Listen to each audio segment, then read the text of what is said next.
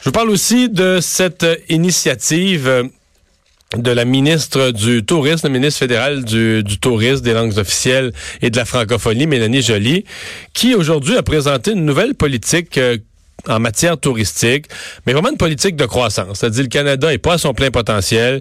Il faut avoir une meilleure offre touristique. Il faut que les touristes sortent du, de, on va dire des trois grands centres urbains, là, Montréal, Toronto, Vancouver. faut faire connaître d'autres régions. On nomme toujours euh, des régions du Québec, soit la Gaspésie, le nord du Manitoba, par exemple la région de Churchill, où les gens peuvent voir des ours polaires, etc.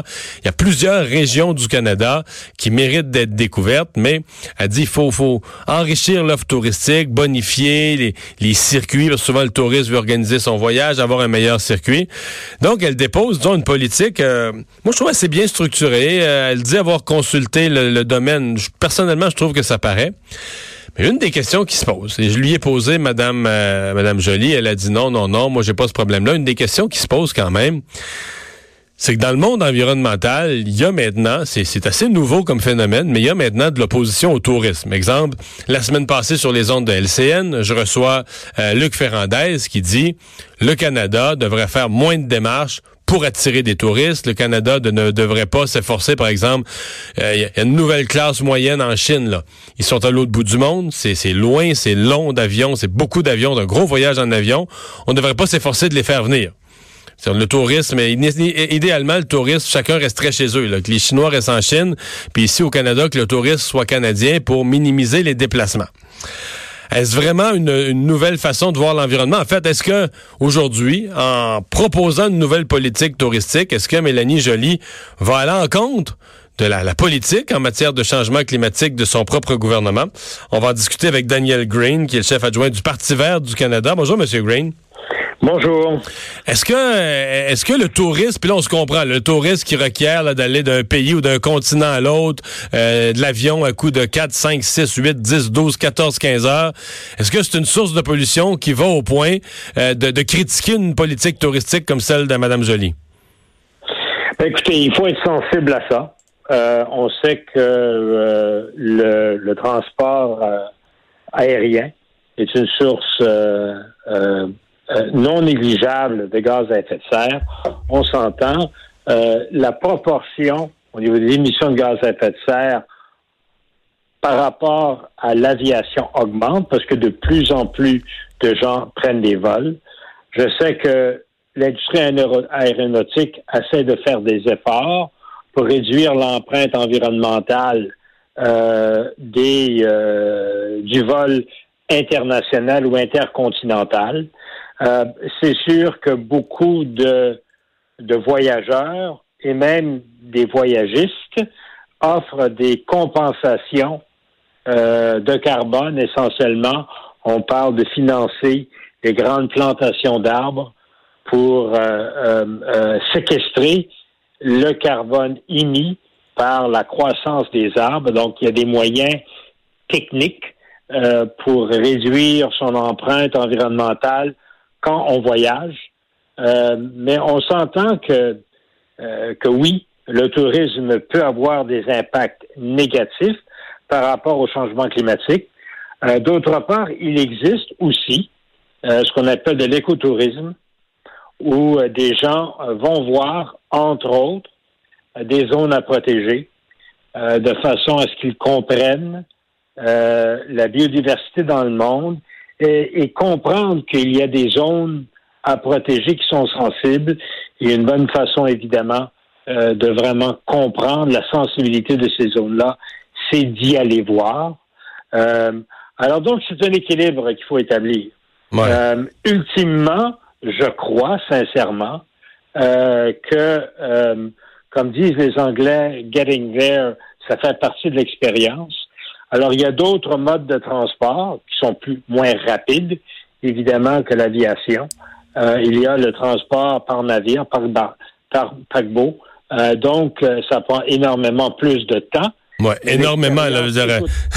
J'ai l'impression que si pour aller à Paris, il fallait prendre le bateau, il y aurait moins de clients. là. effectivement, effectivement. Mais là, je ne parle pas nécessairement d'aller à Paris je comprends. par affaire. Mais si quelqu'un veut aller visiter, par exemple, euh, avoir l'expérience d'aller en Équateur, euh, les croisières prennent de l'expansion. On sait que le, la filiale, la filiale du paquebot électrique prend de plus en plus euh, de, d'expansion. On a eu des ratés par rapport au, au traversier électrique au Québec, mais il y a quand même de plus en plus d'offres au niveau du tourisme d'aventure, le tourisme environnemental par, par navire. Euh, on s'attend évidemment à Montréal recevoir plusieurs grands navires. Alors donc, c'est une façon écologique, évidemment, de faire du tourisme. Mais je pense que si on regarde l'offre euh, de la ministre Jolie, elle parle aussi euh, de bonifier pas, pas uniquement le tourisme extérieur, à l'extérieur du, du, pays, mais le tourisme intérieur aussi. Ouais, aussi, euh, mais on sent, on sent quand même, on sent quand même que pour pour améliorer la balance commerciale, pour aller chercher de l'argent neuf, c'est pas des Canadiens qui dépensent au Canada, c'est d'avoir des, euh, c'est d'avoir des, des, des, des dollars neufs qui arrivent d'ailleurs dans le monde. Effectivement, mais il y a aussi évidemment le tourisme interne, où peut-être euh, les Canadiens et les Canadiennes du West of Canada pourraient venir évidemment au Québec et vice versa. Euh, il y a aussi le tourisme, évidemment, américain et canadien, euh, euh, qui, qui prend de l'ampleur en fonction de l'échange du dollar. Mais il y a d'autres choses intéressantes dans l'offre du gouvernement de l'annonce de Mme Joly. Elle parle effectivement d'écotourisme, elle parle d'agrotourisme, elle parle de tourisme gastronomique. Donc, elle, elle, elle parle aussi d'une diversification de l'offre touristique elle parle du tourisme dans les zones éloignées euh, aussi. Alors donc, c'est quand même qu'elle parle de, de, de bonifier ce qu'on appelle l'expérience locale dans le tourisme. Euh, et elle parle aussi de la durabilité environnementale l'offre Non, mais, mais vous comprenez que la, semaine passée, je recevais, parce qu'on se pose la question, la semaine passée, je recevais Luc Ferrandez, là. Lui, il est catégorique là-dessus, là. Il dit, un pays comme le Canada devrait arrêter d'essayer d'attirer des touristes. C'est des voyages en avion. On n'en veut plus. D'ailleurs, nous non plus, on devrait pas voyager. Après ça, Dominique Champagne disait à un groupe d'étudiants, l'instigateur du pacte disait à un groupe d'étudiants, euh, il y a quelques semaines, c'était rapporté par la Voix de l'Est. On, a posé la question, là. Tu sais, les signataires du pacte, devraient-tu prendre l'avion, pas prendre l'avion? Devraient-tu voyager pour voyager parce qu'il y a des signataires du pacte quand même qui sont de très grands voyageurs. Là. Et il a fini par répondre, mais si tu fais un voyage en avion durant l'année, t'annules tous tes autres petits efforts environnementaux, t'annules tout, là. Tout ce que tu as pu faire d'autres efforts.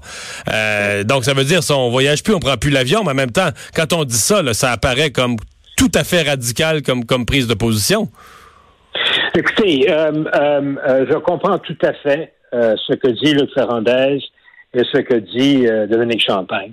Euh, ils ont absolument raison quand ils parlent de l'impact indu euh, des vols. Euh, ça, c'est pourquoi, effectivement, le Canada devrait favoriser effectivement le tourisme par navire. La politique annoncée par Mme Joly, et, elle est silencieuse sur le mode de transport. Le Canada, on est on a on a on a quatre on a trois côtes si on inclut la côte de l'Arctique.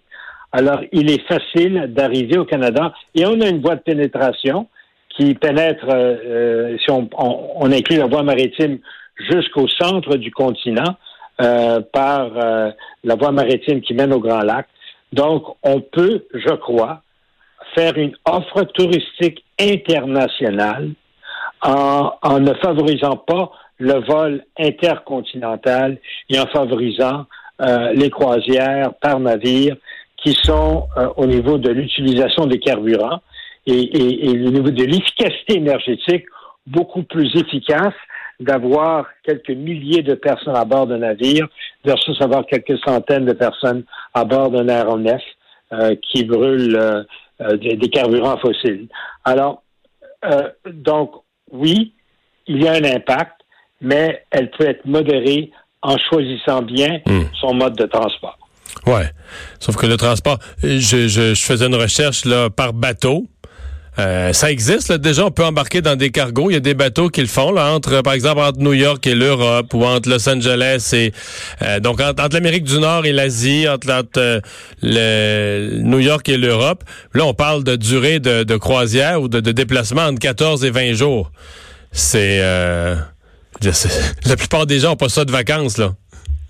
la plupart des gens ont, on, on, on parle du tourisme d'aventure, on parle de l'écotourisme. On ne parle pas de, de, passer une fin de semaine à Paris ou à Barcelone euh, euh, euh, ou vice-versa. On, veut augmenter l'offre on parle de l'expérience touristique et la ministre parle de, de, de, et elle parle des communautés au Canada vers l'extérieur. Alors pour, pour vraiment donner justice à une visite communautaire touristique, euh, les Français qui viennent euh, euh, faire du de, de du des sports d'hiver au Québec viennent pour assez longtemps. Ouais. Alors donc, quand même, et on voit avec la, population de retraités et ceux qui ont les, revenus disponibles pour faire ce genre de voyage, ils prennent leur temps pour savourer, pour savourer le voyage.